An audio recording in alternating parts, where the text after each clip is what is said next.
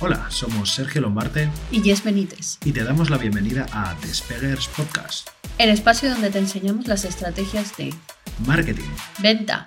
y publicidad que usamos en nuestra agencia. Si quieres aprender cómo puedes implementarlas en tu negocio para aumentar tus resultados, Súbete, despegamos ya. Bueno, bueno, bueno, buenos días, buenas tardes, buenas noches, dependiendo del lugar desde donde nos estés escuchando. y de la hora. La hora también suele ser importante. Y nada, bienvenido y bienvenida en el primer capítulo de Despegers Podcast. Lo primero que vamos a hacer es darnos, darnos una pequeña presentación. Sí, bueno, voy a presentarme un poco y luego mi compañero. Yo soy Jess Benítez, directora de comunicación de Despega. Y yo soy Sergio Lombarte, director creativo de la misma agencia Despega. ¿Pero qué es Despega? Vamos a hacer una pequeña introducción y ya está. Despega es una agencia de marketing digital desde la que ayudamos a escalar y consolidar negocios online creando pues, las distintas estrategias que necesita. Y nada, hemos creado este pequeño espacio para compartir esas estrategias, para compartir esas metodologías. Sí, y el que hay detrás de nuestra agencia también o de una agencia de marketing. Exacto. Así que nada, empezamos con el tema de nuestro primer Sí. capítulo. Traemos un tema, bueno, que a nosotros nos gusta bastante, bastante interesante, que es el 1 en 7. Es Los frikis del marketing. los frikis del marketing. Y el tema es 1 en 7. ¿Es posible hacer un lanzamiento de un millón en 7 días? ¿Qué me dices, Jess? ¿Es posible? Sí, la respuesta rápida y corta sería sí, pero obviamente con condiciones, como toda la vida. La respuesta larga es eh, no. La verdad que para qué nos vamos a engañar. Bueno, vamos a empezar. Lo primero, vamos a explicar rápidamente qué es eso de 1 en 7. Sí. ¿Vale? 1 en 7 es una metodología que, si estás metido dentro del mundo del marketing, sobre todo del marketing de formación online, es posible que la hayas escuchado, ¿vale? Y básicamente consiste en hacer la facturación, una facturación de un millón en 7 días, 1 en 7. El nombre tampoco tiene mucho misterio. Sí, no tiene, básicamente es bastante descriptivo, bastante pero descriptivo. sí, que entiendo que a muchas personas, sobre todo que no forman parte en principio de, o que se están iniciando en todo este mundo del marketing, les puede llamar mucho la atención facturar un millón en siete días, porque es lo que se considera la facturación de un año de muchas empresas. año bueno. Así que sí, de eso trata un poco la metodología del 1 en 7. Eh, se puso muy famosa, se- o sea, sí, se puso muy de moda ahora en, en- en 2020, que fue el, el gran el, el año de la... el gran año, el año de oro del marketing digital. Se puso muy de moda, hay mucha gente hablando de ella, hay mucha gente aplicando la estrategia y está muy bien, ¿vale? Y, Sí. y respondiendo rápidamente a la pregunta, sí, se puede facturar un millón en siete días, nosotros lo hemos hecho, pero requiere una serie de condiciones y una serie de Sí, cosas. lo que y hablábamos antes de las condiciones, como Sí. toda la vida. a mí me gusta más hablar de que más que uno en siete días es uno en siete meses, porque la verdad que siete días... o más, prácticamente. Exacto, ¿vale? Porque como todo no es simplemente hacer unos cuantos, en este caso a nosotros lo que nos nos corresponde, que sería hacer pues creatividades, anuncios, cartas de venta, lo que fuere. No, no simplemente es eso, sino que hay un trabajo extra. Hay un trabajo mucho más largo detrás y de ese trabajo es del que Vamos a hablar del que hoy. queremos hablar hoy, ¿vale? Entonces, bueno, Jess, cuéntanos un poco qué o- o introdúcenos en el tema de qué hay detrás. Pues básicamente no podríamos empezar a hablar de, o no podríamos conseguir este 1 en 7 sin una condición que sería lo más básico, que es la autoridad de- del productor en este caso. La autoridad siempre es importante. Bueno, para los que estéis de nuevas en el mundo de- del marketing online, eh, descripción rápida. Autoridad significa autoridad, ¿vale? Si tú tienes, si tú a ti no te conoce nadie, si tú eres una persona que está entrando de nueva, acaba de crear un negocio, no tienes testimonios, no tienes eh, ninguna prueba social, nada que te valide, Y ya no es simplemente eso, sino también, aunque puedes lanzar obviamente un producto de nueva sin eh, testimonios ni nada de, ese tipo de cuestiones, que ya hablaremos de- del impacto que tiene los testimonios dentro de, de- los lanzamientos o de los productos en otro, en otro episodio, pero pienso que tiene más que ver con, con no eso, sino con la repercusión que tienes o el impacto que tienes tú dentro de tu nicho. O sea, en qué tan conocido eres o qué tanto, qué reputación tienes más bien. La reputación en el mundo online siempre es importante porque, como decía antes, la prueba social es una, digamos que rompe muchas objeciones a la hora de, impulsar a las personas que te siguen a la compra. Pero no todo es autoridad. Quiero decirte, la autoridad tiene un papel muy importante, ¿no? Pero ¿qué, qué más hay aparte de la autoridad? Sí, desde luego que hay otras condiciones, pero como decía, es, al menos desde mi punto de vista, es de las de que partimos y es como una condición para mí muy necesaria. Entonces, ¿qué más hay? Pues hay mucho trabajo en cuanto a contenido, porque esa, esa reputación no te la puedes crear sin estar compartiendo constantemente en contenido de valor con tu audiencia, con el público, con las personas que te están escuchando. Tienes que ser un referente dentro de tu, dentro de tu nicho. Eso es, eso es justo, ese es el punto al que yo quería llegar.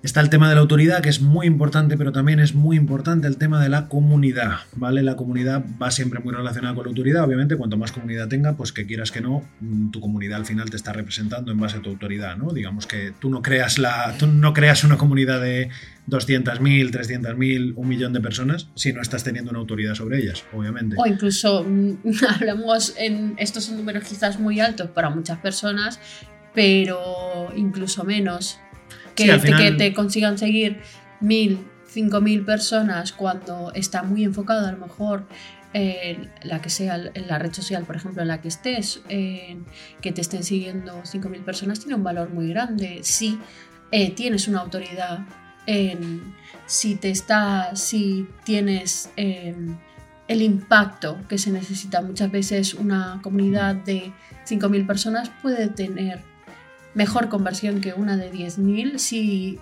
si tiene mejor respuesta. Sí, de hecho ahí ya se has dado en un punto bastante importante porque hay mucha gente que, me gusta siempre sacar este tema, porque hay mucha gente que siempre se, se obsesiona mucho ¿no? con el, no, es que hasta que no tienes 10.000 seguidores en Instagram no tienes nadie, no eres nadie, nada.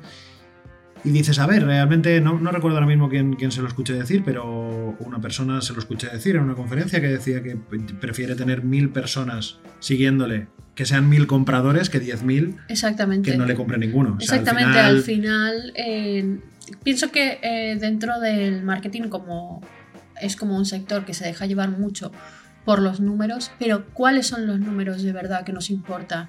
Nos importa, obviamente, en este caso estamos hablando de 1 en 7, que ya son de por sí números, pero ¿de qué nos sirve tener 10.000 personas, o sea, porque puedes comprar seguidores directamente, que hay muchas personas que compran simplemente por tener ese número. El pero... de la compra de seguidores. No compréis seguidores, por favor. pero luego, eh, si tienes mil, y todos ellos están dispuestos y tú haces un directo y en ese directo entran, imagínate, estoy hablando de cifras muy, muy grandes, o sea, en ese sentido, o sea, una conversión muy grande, si entran 500, que es el 50%, pero tienes 10.000 y entran 500, pues yo prefiero tener 1.000 que tener 10.000 ahí que me están ocupando un sitio para nada. ¿eh? Yo, yo ahora mismo firmaba, a mí me dices, oye, que te doy una comunidad de 1.000 personas, que el 50% va a entrar a tus directos y te va a comprar el 25%, yo firmo ya, ¿sabes? Es que al sí. Lo que pasa es que sí que es verdad que hay una cosa que es cierta, ¿vale? la atención en redes sociales está muy disputada, ahora mismo no, no podemos ser el centro de la atención de la gente y lo que está claro es que sí, está bien tener una comunidad pequeña que responda muy bien a ti, pero también una comunidad más grande, pues te permite bajar ese porcentaje de personas que, te interactúan, ¿no? Es un tema un poco también de ir viendo, ir conociendo tu audiencia y demás. A ver, yo siempre voy al tema del copy, por ejemplo, pero bueno, porque al final es en lo que empecé y en lo que también soy experta, pero bueno, ¿de qué te sirve, por ejemplo, en estos casos enviar si tienes una base de datos en email de mil, si te van a acabar abriendo 10? Lo único que acaba haciendo es pues fastidiándote mucho tu, la apertura, fastidiándote mucho el que te pueda considerar spam. Entonces, los números son muy relativos entonces, hay que coger un poco con pinzas todo ese tema. Pero bueno, vamos a reconducir un poco esto, y volviendo, al, tema, volviendo al tema del 1 en 7.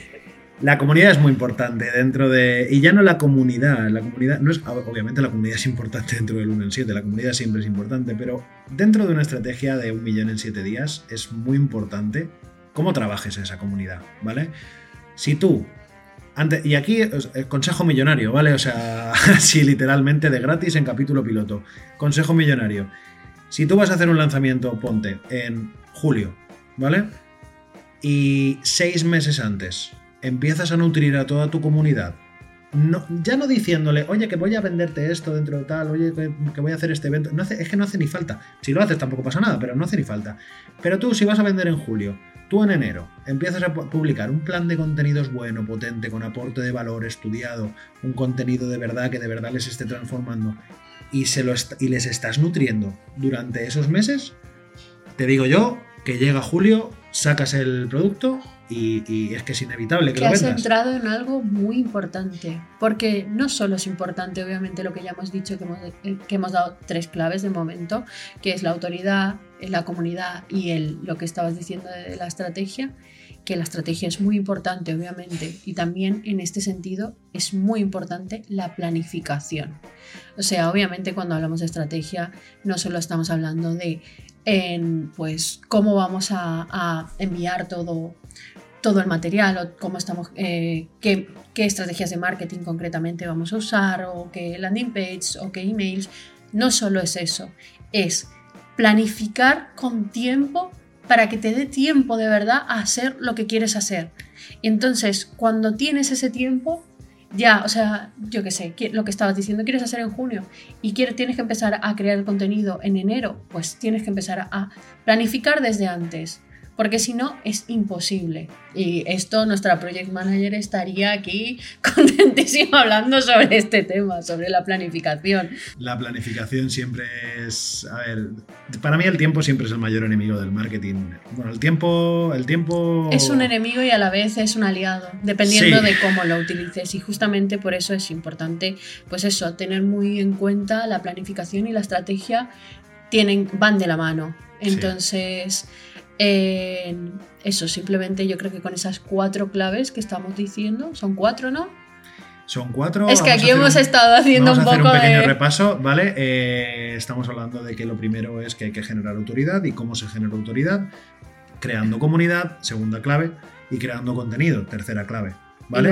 Cuarta clave, planifica, ¿vale? Siempre planifica, da igual, o sea, tú puedes fluir, está claro que puedes fluir, puedes tomar decisiones. Al final en el momento. estamos dentro del- de, de este sector, creo que sí hay una parte muy importante de ver qué está ocurriendo y siempre intentar utilizar todo lo posible el, el- lo que es el real time para que la gente se sienta más, tenga más, o sea, ahora mismo se me ha ido la palabra, qué típico.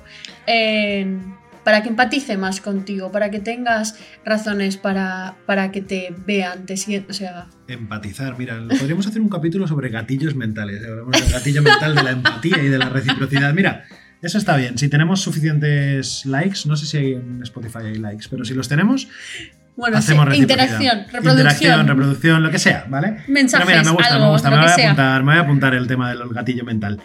Vale, eh, sí, exacto. Hemos dado esas cuatro claves. El tema del, de la. Estamos hablando sobre, sobre fluir. Eh, es justo lo que dice Jess. Al final hay que tener. eh, Tiene que ser un término medio. Hay ¿vale? que tener Tú- cintura, como se diría, hay que poder eh, trabajar dentro. Aunque tengas planificado muchas cosas, no podemos cerrarnos simplemente a eso, porque van ocurriendo cosas. Pero cuando planificas, tienes más oportunidad de Sí. fluir. Si no, vas desbordado y es imposible. Y sobre todo hay un tema ultra importante en esto, que es que tampoco, tú imagínate que acabas de empezar o a lo mejor no tienes mucho contenido, lo que sea, y dices, venga, me voy a planificar.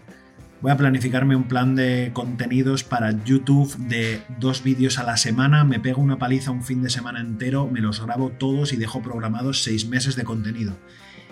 Y luego a los dos vídeos descubres que eso no es el, que eso no es el, eso no es el contenido que le gusta a tu, a tu comunidad. No vamos a hablar ahora sobre, sobre, Sobre gusto. sobre gusto. No, pero ya no sobre gusto, sino que no vamos a hablar ahora sobre, sobre el contenido que le gusta a la comunidad y cómo ese tipo de tips, porque eso ya nos da para, para disertar horas.